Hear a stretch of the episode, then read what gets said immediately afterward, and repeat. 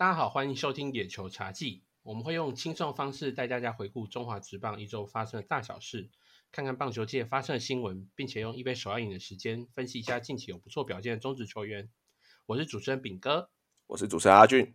这个礼拜啊，我们有一个很重大的事件，那就是中信兄弟的板神日啊，终于开始了。那最让我好奇就是这个中信兄弟的这个封面这个封面呢，从右边过来呢，右边是郑凯文，然后再是吕燕青啊，中间插一个小翔，然后呢，再是 Peggy 跟 Julie。其实我很好奇一件事情，这个小翔当初会不会就是不能说的教练？你说现在兼职海湾顾问？对啊，对不起，我讲错，他有名字的哦，他有名字的。我我想这只小翔是不是原本应该是这个？海外顾问，但是后来因为他跑去海外做顾问，所以就变成小翔。我是是蛮好奇的，不然 小翔凭什么站 C 位？对不对？我我觉得小翔站 C 位这件事情应该也还好啦，只是对我来说，这个 P 图感有点太重，太像 P 的，是不是？很像是，就很像是原本 C 位就是可能是，可能是，可能是祝总。然后对，然后结果小翔突然之间冒出来，哎，那那我很好奇，耶，就是说为什么他不要放成恰总？恰总也好啊。哎，对，这个其实也是，可是通常一个图片的设计其实也花很久时间，像板神虎日这种东西，它的素材要出来之前，可能都已经先设计好了。嗯，对，可能都已经放一只小翔，难道没办法放一个恰恰吗？这个这个就要看恰恰总当初有没有时间去拍这个东西。哎呀，恰总可能那时候在忙。那副领队，副领队很忙，当然海外顾问也很忙，对，都很忙，都很忙。不过，不过这个我我昨天啊，我昨天看那个板神，就是板神主题日，就是发现他们有四个呃板神的啦啦队啊，Tiger Girls 有来一起一起跳舞嘛。然后我就是看他们跟 Passion Sister 一起。在开场的时候跳，我就觉得看起来是蛮蛮合家观赏，就很适合爸爸妈妈带小孩啊，然后进场看棒球啊。就我所知啊，本身也是这个呃日本很多球迷的一支球队啊，是吧？凯军，毕竟主场是甲子园嘛。嗯嗯嗯。吕彦青在新闻里面有说啊，他在受访的时候也说，就是他很想念在甲子园投球的那种感觉。是，而毕竟甲子园其实台湾人台湾人应该都知道，说甲子园就是一个。一个象征吧，就是一个，就是一个日本日本像日本高中的棒球社啊，就是所谓的高中棒球部，他们在争的基本上就是进甲子园的机会，因为每年全国大赛都在那边打嘛。啊，对，所以说就是大家就是说，哦，我要口技宴，口技宴，像大家在那个，对对，在日在那个电影卡弄有没有？里面其实也都在那边喊口技宴，口技宴，那其实就是阪神户的主场，是。对，所以其实阪神虎这件事情，就是阪神虎其实也是日本很老很老牌的呃球队。对对对对。然后我也可以分享一个，就是去呃昨天才看到阪神虎的一个小消息啦。哦，什么样的消息？就是小故事，就是大家知道阪神虎其实已经从一九八五年到现在已经都没有拿过冠军了。啊，对对对，他都没有拿到日本第一。当然啊，也是有拿过那个中央联盟的冠军，但是。像板神虎这个小故事，就是说他其实他没有拿冠军，是因为受到了肯德基爷爷的诅咒。哎，大家可以去查肯德基爷爷这件事情，真的是有被写出来变成中文的报道，我才会看到的。哇，那那请请阿俊跟我分享一下，就是当年一九八五年的时候，板神虎那个时候拿下了联盟冠军，还没有日本第一，还没有拿下日本大赛冠军，但是他们拿下了联盟冠军的时候。当年呢，就是有一个呃，有一些球迷，就是在 就是本地的球迷，在本地就是狂欢欢，那狂欢到有点太过火了，就是什么事情、什么东西都往他们当地的一个河川那边去丢。然后当时他们就是想要丢呃长得像球员的人，长得像，结果他们不知道为什么，也也知道为什么啊，就是他们。要丢一个洋将，可是找不到洋将的时候，他们就跟着鸡爷爷。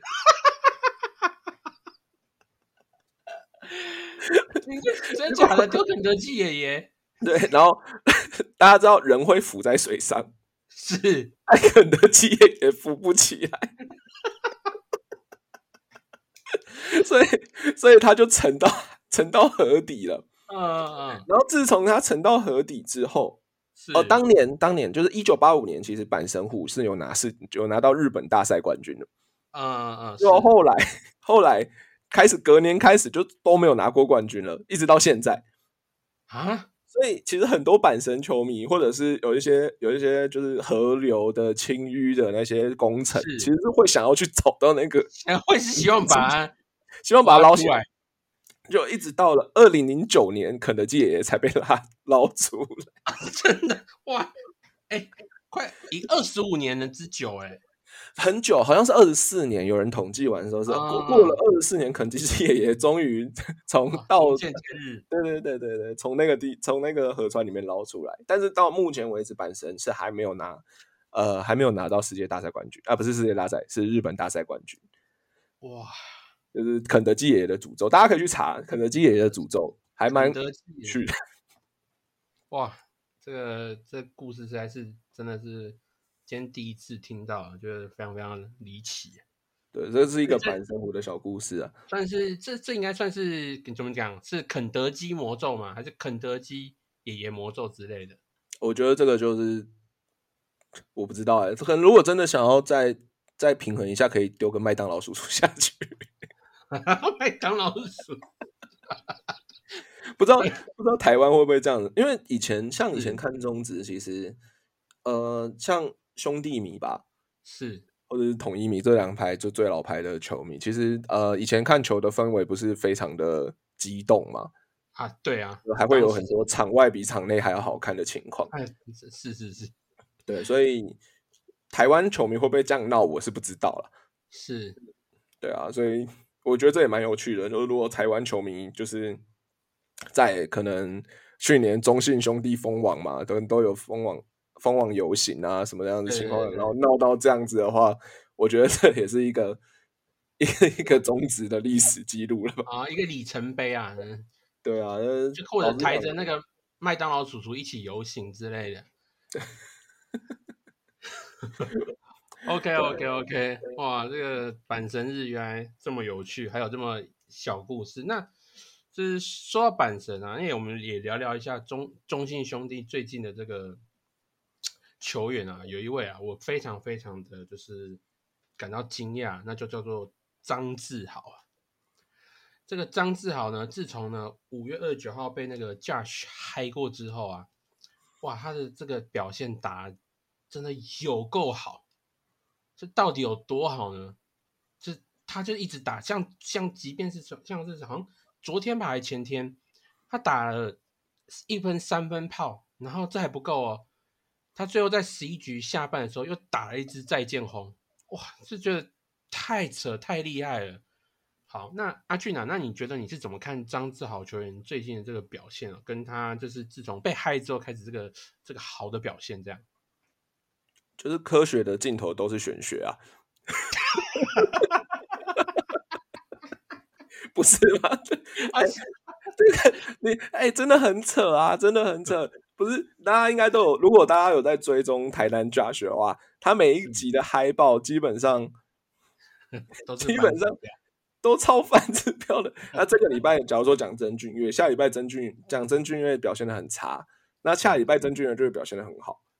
他这礼拜说，呃，可能呃张志豪的挥空率很差，然后下个礼拜张张志豪就一直敲全垒打，甚至还敲了两周，哎，两 周，哎、啊，就是呃，我们用数字来说话好了啊。的确，张志豪的挥空率在呃在 Josh 讲完的五月二十九号之后，它是有下降的，哦，它是有下降的。他呃他在讲那一周啦，我我我统计一下，稍微他就在讲那一周之前的那一周，就是五月二十九号前前一周、那一整周的表现，他的回空率有到四成。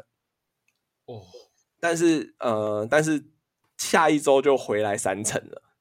是但我必须要注解一下哦，就是这个三成三成的回空率这件事情，其实在联盟的所有打折里面也算很高了，哦，也算非常非常高的一个数值了，就代表说张志豪的挥空，就是他他本来就是一个挥空率蛮高的打者，是而且他的打击形态基本上就是非球型。是什么意思？就是变成是说他的他的打击形态基本上就是他的，我我我用数据来讲话好了，这样可能会大家会比较听得懂，这样子好有有理有据嘛，有理有据。我们用科学科学的角度来 分析一下玄学的玄学的境界。是。呃，今年张志豪如果打到我们现在录音的情况是，我们今天是六月十一号录音嘛，所以呃，但是今天比赛没打，所以说我们是截止到六月十号的比赛。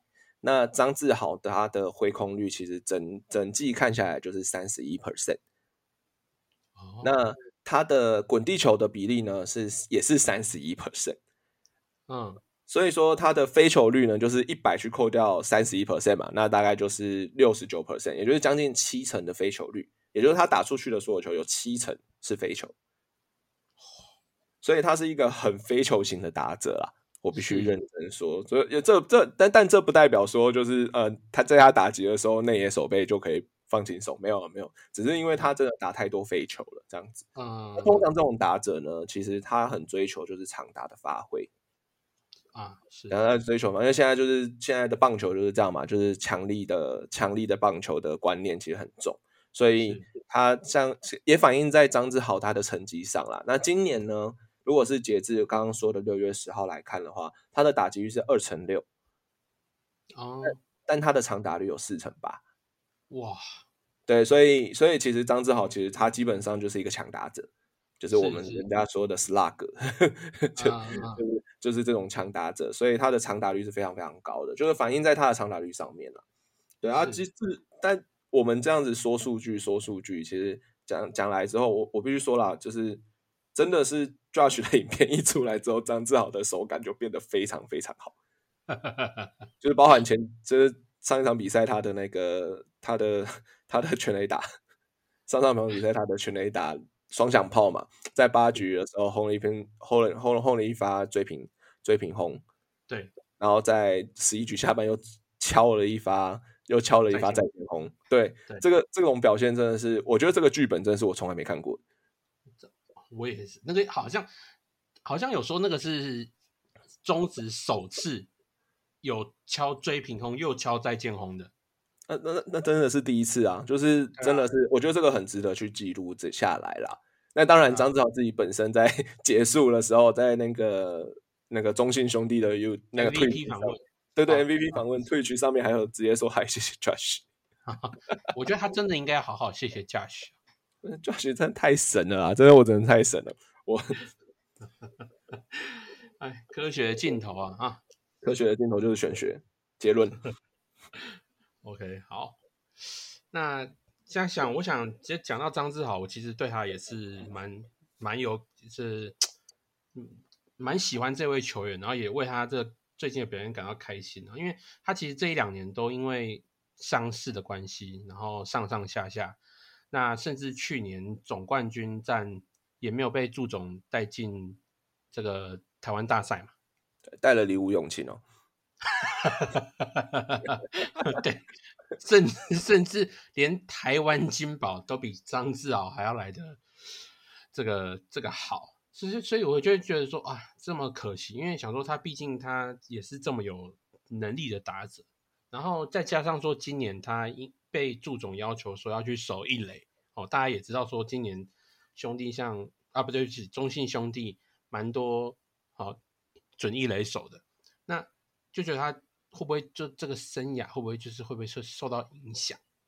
哎，会发现他还好，就是好像有越打越好的趋势哦。然后一直到最近，就是 Judge 嗨了之后，然后表现这样这么突出，能够守这个一垒，因为从原本外野嘛，然后你要去移防一垒，虽然说一垒相对来讲哦比较比较比较守备的问是没有外来的负担那么大，但是你就会觉得说这个球员真的很值得让人家就是尊敬哦，就是不管在他的训练或者是他的对自己的要求上面，对张兆这个选手真的非常非常的喜欢。OK，好，接下来聊到另外一队球队哦，我相信这个消这件事情呢，对这个球队来讲呢，也是非常非常的难过，那就是乐天桃园的威达尔要离开了。这个乐天桃园威达尔呢，即将被这个斗三雄用十万的买断金，好要把它买掉。所以，这对于目前乐天桃园来说，我相信对于羊头的战力来讲，应该是会有所消耗。因为尤其是现在乐天羊头目前就是雷发，然后威达尔跟霍尔，然后再加上牛棚的豪进嘛。那霍尔因为前一阵子因为心脏的关系，所以他一直都在二军，所以现在就是雷发跟威达尔还有豪进，可是威达尔又要走了，对吧？对，所以先发就只剩下雷发了。那我相信这对于这个乐天来讲，应该是一个很，或者是乐天球迷来讲，应该是很不希望看到这件事情发生的。阿俊，你怎么看威达尔的离开？威达尔，威达尔是一个。我必须说是一个很联盟之上的打的的投手啦，不是打者，对不起，就是他是一个，他是一个还，我我可以理解为什么斗三雄会想要选威达尔，不只是因为威达尔他呃之前就有在那边投过球了，但他今年的数据其实一直以来都是一个还蛮顶尖的情况啦。我我就截至啊，我我把它截至就是那一篇新闻，那篇新闻有有出来的，就是。那篇新闻说，哦魏达尔已经被已经被斗山雄那边有召召会过的这件事情，这篇新闻出来之前的数据来看的话，他其实呃，无论是他的防御率、他的 K 九值、他的嗯保送率，甚至他的好球率，或是他的制造回空的能力，都会是在联盟之上的。他都是比联盟平均还要更高的一个打呃个的一个投手，而加上就是左投，又有吃局数的能力，是。然后，而且其实魏达尔其实本身其实他是比较偏向是一个滚地球型的打者啊，他他投手，对不起，一直强调打者。没关系，你可你可能也被假期影响到了，我被害了。然后，然后威达尔其实本身就是一个他比较能够制造滚地球的投手，所以其实对我来说，我我我看威达尔其实他要离开了，我觉得真的乐天应该要紧张啦，因为毕竟豪进不可能动嘛。对对，但也有新闻说霍尔下周就会就会回归一军，但是霍尔是因为伤，就是心脏方面的问题，所以他才那个时候才会下二军去做调整。那现在回归了，他能不能拿出最好的状态，我不知道。但是我必须说啊，这个乐天应该要在二军再准备一个羊头，是，一定要再准备一个羊头，因为雷发虽然好用。但是因为豪进没有办法拉上来做先发，所以势必会增加本土投手先发的一些压力。尤其是你看陈可以、黄子鹏、曾仁和他们三位，其实他表现其实起起落落。是对，当然了，陈科一今年的大家都说他转速王嘛，所以他的去球转速很高。但是什么样子？他上一场比赛的时候，其实表现也非常，也不是说真的表现非常顶尖。所以。所以我觉得现在乐天真的要紧张一点点，就是说他们应该球探部门啊，就是国际球探的部门，就一定要赶快动起来，不然魏达尔一走，其实老实讲，我觉得啦，就是丧失失掉了一个可以吃局数的，然后又是可以有压制力的投手。因为你看现在乐天，你看看乐天现在已经掉到第三名了嘛？哎，对，也离第四名不远了，对，也离只只差半场胜差。对，只差半场胜差，跟中第四名的中心兄弟只差半场胜差，然后现在已经被魏权反超了。所以说，如果说乐天上半季还想再拼的话，如果还想再拼，羊头羊头赶快找。当然，这不是乐天唯一的问题啦，但是，但是我我觉得啦，就是结论就是威达尔其实离开，就对乐天真的蛮伤。了解。那我自己也补充一下啦，我觉得大家都一直想说，威达离开对乐天怎么样啊？对乐天球迷怎么样？那我觉得我们还是要关心一下这个威达自己本身怎么样啊？他可能投完昨天那场比赛，呃，前几天那场比赛，就是当时好靠三分炮那场比赛，威达尔可能心里就是想，还好我要走了，哦，是不是？啊这一讲，哦，好险啊！这队友们实在是牛棚，实在是啊，乐天牛棚确实啊，在最近的情况真的是不太好啊，所以我觉得威达某种程度上也是一种万幸啊，说哦。后来嘎仔会不会造啊？因为大家相信他本人应该很开心啊。再加上啊，加上说在台湾洋将投球又是特别特别的辛苦哦。因为台湾到这个时候六月、七月啊，甚至八月都是非常非常热。那我相信天气就一定会影响到这个投手的表现啊。所以我觉得除了对乐天的球迷来讲感到难过之外，我们也祝福威达尔，希望他回到斗山熊之后能够持续有好的表现。旅台就是神啊！啊，对，旅台就是神啊！啊，好，那我们好像这个礼拜有一个非常算是蛮重要的一个消息哦，也是蛮蛮特别的哦，就是这个福永春武啊。这个原本去年呢被富邦找去春训的这个球员呢，今年呢就在上礼拜被台钢雄鹰签下了。而这个签下的契机呢，我们如果就当然私底下契机我们不知道，但表面上契机是在福永春武所代表的台中棒球队嘛。台中市城棒队，对，哦对，台中市城棒队，台中市城棒队，然后对上台钢雄鹰。那他在那个先发的时候，球速甚至有飙到一百五十二左右啊。当时的那个台中城棒队的教练呢，郑达宏就说，故意派给洪一中看的，就是要让洪一中看到福永春武的好表现。哎，那果然福永春武投完之后，洪总也注意到这位球员，隔天就把他签下来。那阿俊，你对福永春武被台钢雄鹰签下来这件事情，你是怎么去看？我觉得，我先提提一个提一嘴好了，他以前是板神户的。啊，那哦，那他可是第六子民啊，各位。那中信怎么没有签他？啊？我不知道，要不然板神日就多一个。对啊，不然那个小翔就可以换成福永春武了。对啊，他以前也是他他，我必须说他以前他福永春，我印象最深刻的是他的故事吧，因为我们之前有去查他那个棒球危机版，是。对他说他高二的时候就有出现疲劳性骨折，哎。啊，对他高二的时候就有疲劳性骨折，然后他是跟藤浪进太郎同同届的，是是是，对，那就表示也跟大谷是同一个世代的吧？是，对啊，所以他是看到藤浪进太郎在甲子园的表现之后，才开始才开始继续打棒球。他那个时候出现疲劳骨折了之后，他就没有再继续打球了。嗯。对，一直好像有中间有停顿一年啦，但当然骨折你是要打什么球我也不知道，所以对，所以他他其实他蛮蛮蛮，我真的觉得他蛮意外的，就是能够来台湾打球，尤其是台中市城邦队啊，我觉得台中市城邦队这件事情，当初敲定他来打业余队的时候，我觉得这件这个决定也是非常非常好。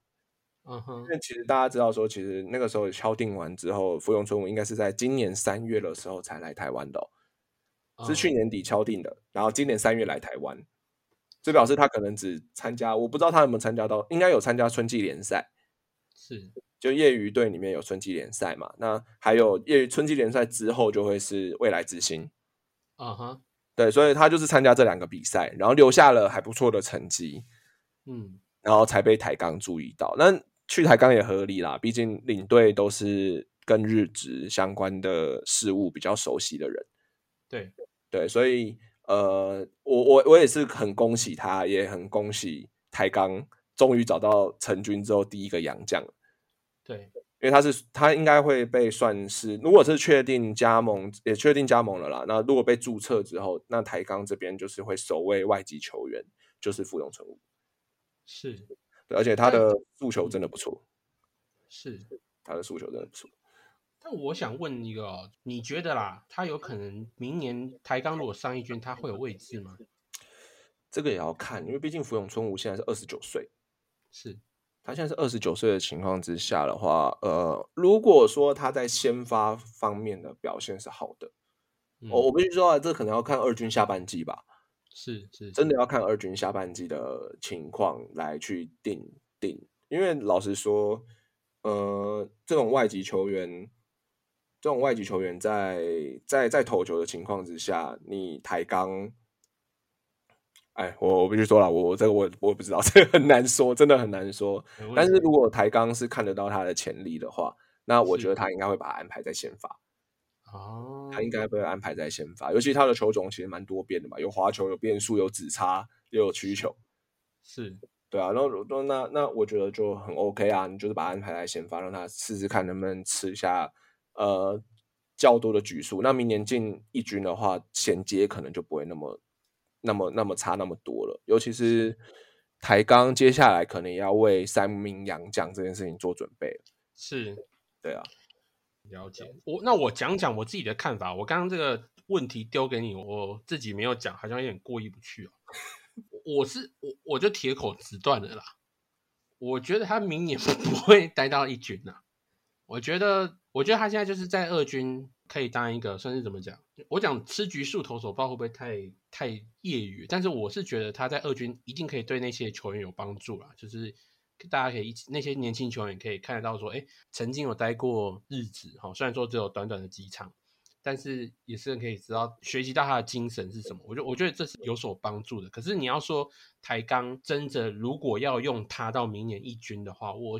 我觉得，除非台钢找不到什么比他更好的人选，因为明年台钢有四个洋将的名额嘛，他一定会好好利用啊。为什么一定好？因为台钢现在目前他的二军成绩其实是以一个这样的球队来讲，像是是不及格，所以他明年很需要洋将的这个资源。所以我是觉得不用中午待到几率应该是不高，应该是不高。不过我们就来看明年是谁打脸谁啊？你可你可能就会，你可能打脸自己不一定哦。哦，对啊，我可能是我，我就被自己打脸啊。呃，我们就等着啊，等着。对啊，对啊。OK，好，那我们再来聊聊这个哇，这个这个聊这个球员，我我自己也是百感交集啦。应该是今天最后一趴嘛？对，没错，今天我们最后一个最后一个部分，我们要来聊这个球员呢。我相信大家也对他非常熟悉啦。哦，那就是人称十年三垒的李宗贤啊。小叶最想要珍惜的球员呢？好，就是请珍惜李宗贤这样的球员。好，这句话到底哪来的啦？这我不是不乱讲哦。小叶二零一七年的时候自己讲，他说：“请珍惜像李宗贤这样的球员。”好吧？那至于说十年三垒是怎么来的，我跟你讲，这其实我也不晓得。但我觉得好像是你只要打得够好，哦，你只要守得好，那会觉得说啊，这个以后这个位置是。未来就交给你那种感觉是十年三垒，因为最近好像也看到好多 十年什么嘛，对不对？哦，那像姜昆宇就是二十年有几啊，对不对？哦，上来的，对对对对对对，所以李宗贤十年三垒合理啦，合理合理合理，对对对对。那我们今天就是我们要特别针对这个李宗贤哦来来做讨论。那首先我可能先讲一下我自己的观点。那我我有的观点讲完之后，再来问问看阿俊一些一些比较专业的问题了哈。呃，我自己在看李宗贤，我会觉得说，像他呃这两年哦，就是其实很明显，呃，一直是 PET 乡民。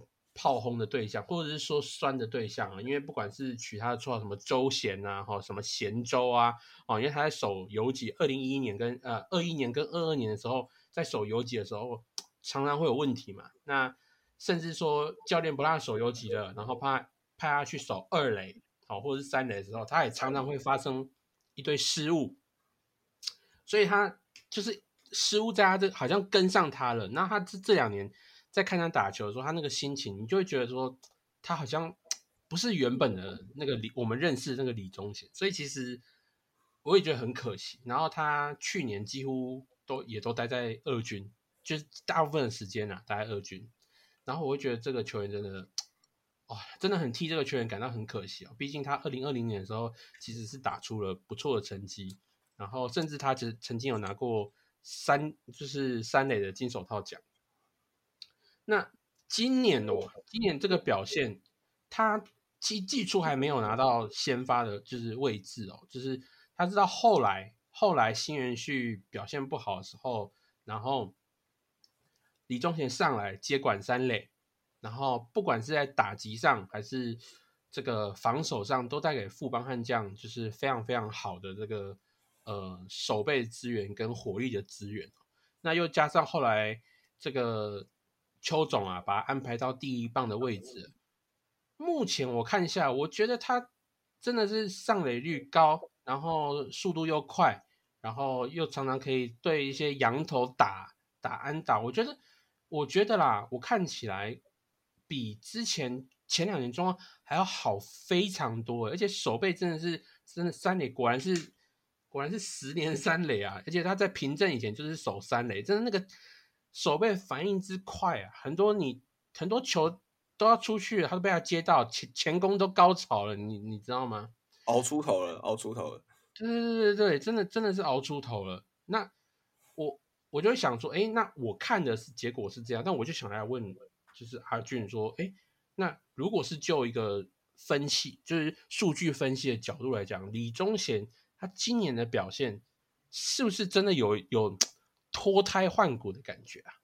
嗯，就来到我们球员分析的单元。是的，哇，这个这个其实很难呢，很难。这真的要分析一个球员，其实非常非常困难哦。但是我们还是可以拿数据来比照一下。他去年例行赛的打击率是一成九五，大家都看打击率嘛？那我们先看打击率，一成九五。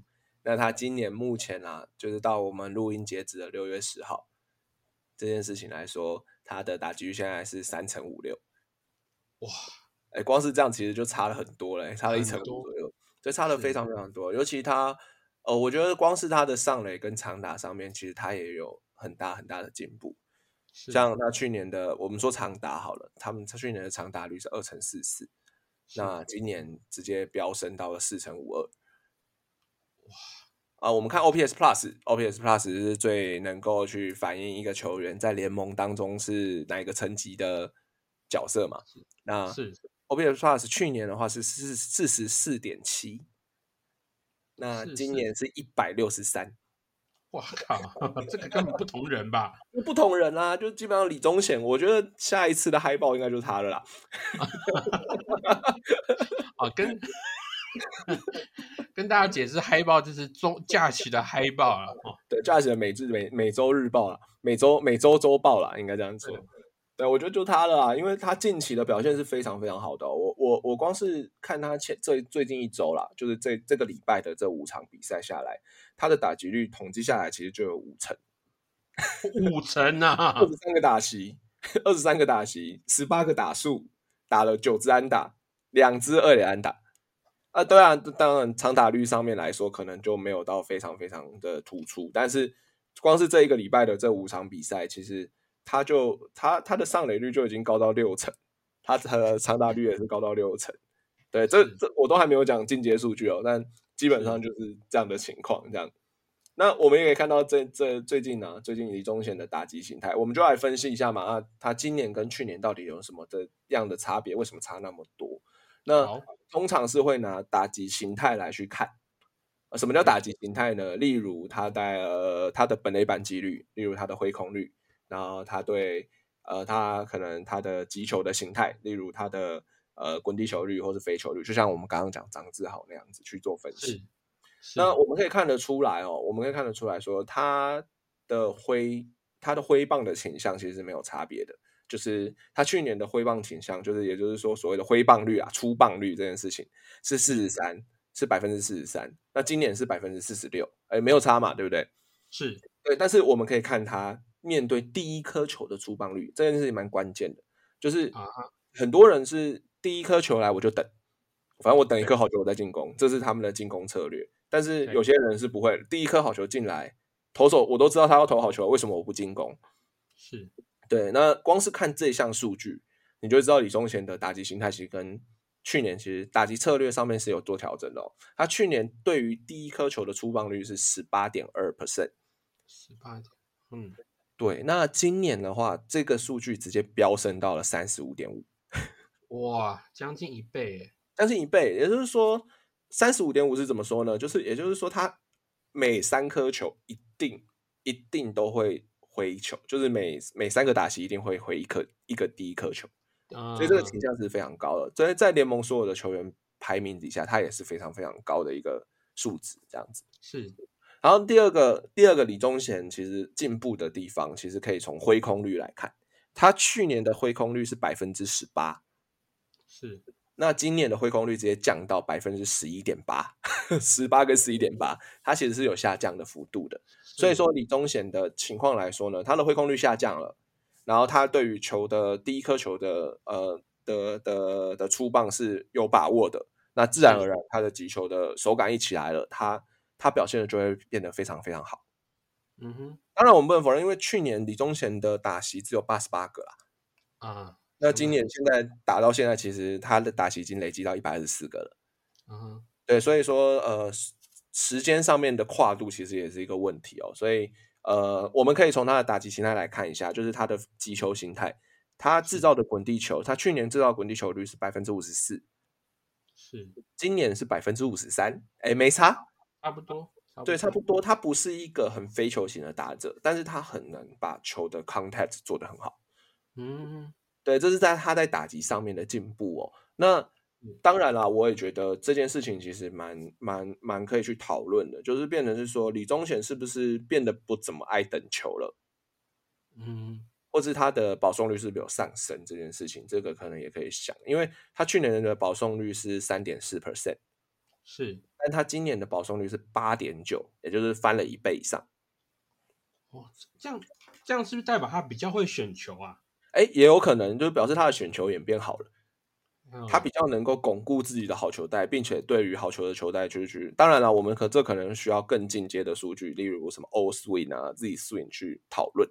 但是不得不说，他的保送率的确是上升了，而且他的三振率其实也下降了。他去年其实就是一个很三振的机器啊，他去年对他对去年他的三振率是百分之十五哦，是那今年只剩七点三，所以很将近有五成的差异。是对，然后我们可以也可以看一个啦，也可以看一个呃，也也可以看一个数据很有趣的，它这个数据呢叫做 put away。什么叫 put away？对，这个 put away 的意思就是量好球的情况之下，最嗯后这个打席被三振的几率。哦也，就是说，哦，我我我被被追逼了，然后我我量好球了啊，完蛋了，我我我我我我会不会被三振？这样子。是去年这个数字呢，去年李宗贤这个 put away 的 percent 呢，这个数字是三十三点三。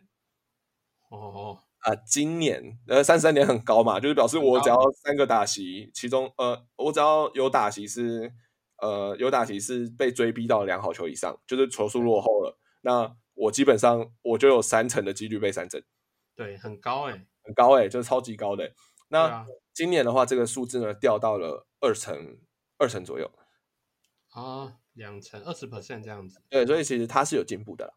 嗯，他是非常非常有进步的一个打者。我觉得光是比今年的数据，其实他就有很多讨论空间了。如果说就像我刚刚把近期的数据，假如说这这个礼拜这五场比赛来抓来看的话，对，其实就可以发现说，其实李宗贤，李宗贤他虽然都打的是滚地球，像这这五场比赛，他其实有六成左右的球都是打成滚地球，是，但是他还是能击出安打啊、啊，对，甚至他他还可以击出二两安打两支，所以无论他其实这个今年应该是很坚守自己的打击策略，是，然后其实没有到改动非常多，没有什么追求非球革命啊，还是什么什么呃追求怎么样，他其实就是把球打得很扎实，并且手感又起来了，然后巩固自己的好球，他应该是巩固很好。就是是今年如果相对起来比较轻简简易的去分析他的话，应该是这样子的情况。是是是，所以李宗贤我觉得蛮期待的啦，十年三垒，哎，我是今天才知道十年三垒的意思是还可以再战十年。是啊是啊，乡民都是这样子啊。对，这个想想去年三垒还要放放范国成诶、对啊，去年对去年本来三垒是给范国成，但后来去年是因为后来新元旭有打出来，哦，所以三垒那个位置是给新元旭。但不管怎么样，富邦的打击哦，虽然嗯富邦打击真的是现在现在反映在战绩上了，富邦还是第第五名。啊，是，对，所以富邦的问题其实严重，还是蛮严重的啦，对对对，还是非常非常严重的啦。就是不知道邱总那边会有什么样子的嗯新的调度，或是一些改变的策略。是，因为毕竟老实讲，富邦垫底这件事情从哦，富邦开季还没垫底哦，到对到现在开始垫底了。我觉得身为邦迷的大家可能也会有点有一点有点小失望。哦，我们我们其实 啊，不瞒大家讲，我就是帮迷了哈。但是我讲失望嘛，我觉得就是没关系，我我我觉得这部分啊，富邦的问题，我们可以留作呃之后我们再来跟大家就是讨论说，哎，如果是各位有有兴趣，不管你是看热闹啦，或者是看门道也好，有想要讨论副班问题，我们再为大家做解说。但我今天还是想就是在回扣到刚刚阿俊讲的李宗贤这个，不管是保送率也好，或者是就是就是被三振的比率，或者是 put away 的这个数据哦，那我我用我就是一般就是看一般球迷看的这个角度来看的话，我会觉得，哎，确实李宗贤今年在面对到良好球之后，他比去年真的还没有那么容易被三振，而且甚至可以打出安打，然后正在关键时候打安打，常常有一些打点都是他打回来的，这都不是我们会期待一个去年的李宗贤可以做到的事情。那再加上说。我我们也发，我也发现说他比较不容易被三振，因为他去年就是随便就被乱 K 啊，啊，我们都会我都会笑他，就是就是真的是上来就是乱挥自杀的之类的，反正就是我也当过就是很酸的球迷，也对很李宗贤很严苛过，我这边跟他道歉啊，我 宗贤你辛苦了哈，你是很厉害，你是富邦的十年三垒啊，甚至是二十年三垒都没问题，那呃。也在保送也看到他常常会选到保，而且选球部分我真的觉得他比去年还要好很多。就是这这这我体感上我是有看到的，就有些球真的真的太低或太太高，他比较不会被一些引诱球骗到。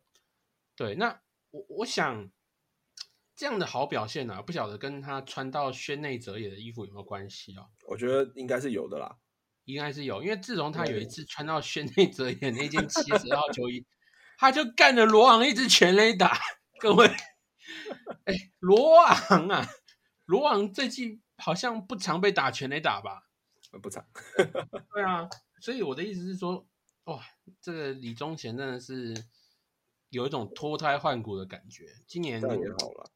假设啦，我是说假设啦，他真的这样一直持续进步下，呃，这维持下去哦，是很有机会拿下个人奖项的。嗯。对啊，我觉得李宗贤这件事情，他可能他他他是一定可以接下富邦三垒的位置啊。是，对，然后富邦的情况就变成是说李宗贤的用途可能可以再更广一点，就是变成是说，因为毕竟他不是一个非球型打者，是对，所以他的摆放的位置就很重要。是对啊，可能可以让他打个第一棒啊，或第二棒啊。像这样子的情况，他可能要往前推了啦。呃，应该是最近应该也是都往前推了啦。他一直都在第一棒，他其实最近都都在打第一棒，就是很称职的第一棒。嗯，对，很称职的第一棒这样子。但就是不晓得为什么邱总喜欢放一个自杀第二棒，就是我 我真的不晓得，他一定要放一个。好，不要讲自杀了，作战型好不好？作战作战型，作战型第二。我我我真的还是不懂现在这种。落后的棒球思维，不过我觉得这个我们之后可以来讨论看看各队的这个第二棒或第三棒都放什么样的的角色，就是看他看教练们有没有与时俱进。好，那我相信我们今天节目也到最后的尾声了，然后呃，不晓得各位如果听众朋友有什么意见的话，其实也都可以在留言的地方告诉我们，或写信告诉我们这样子。好，那。阿俊最后有什么想要补充的吗？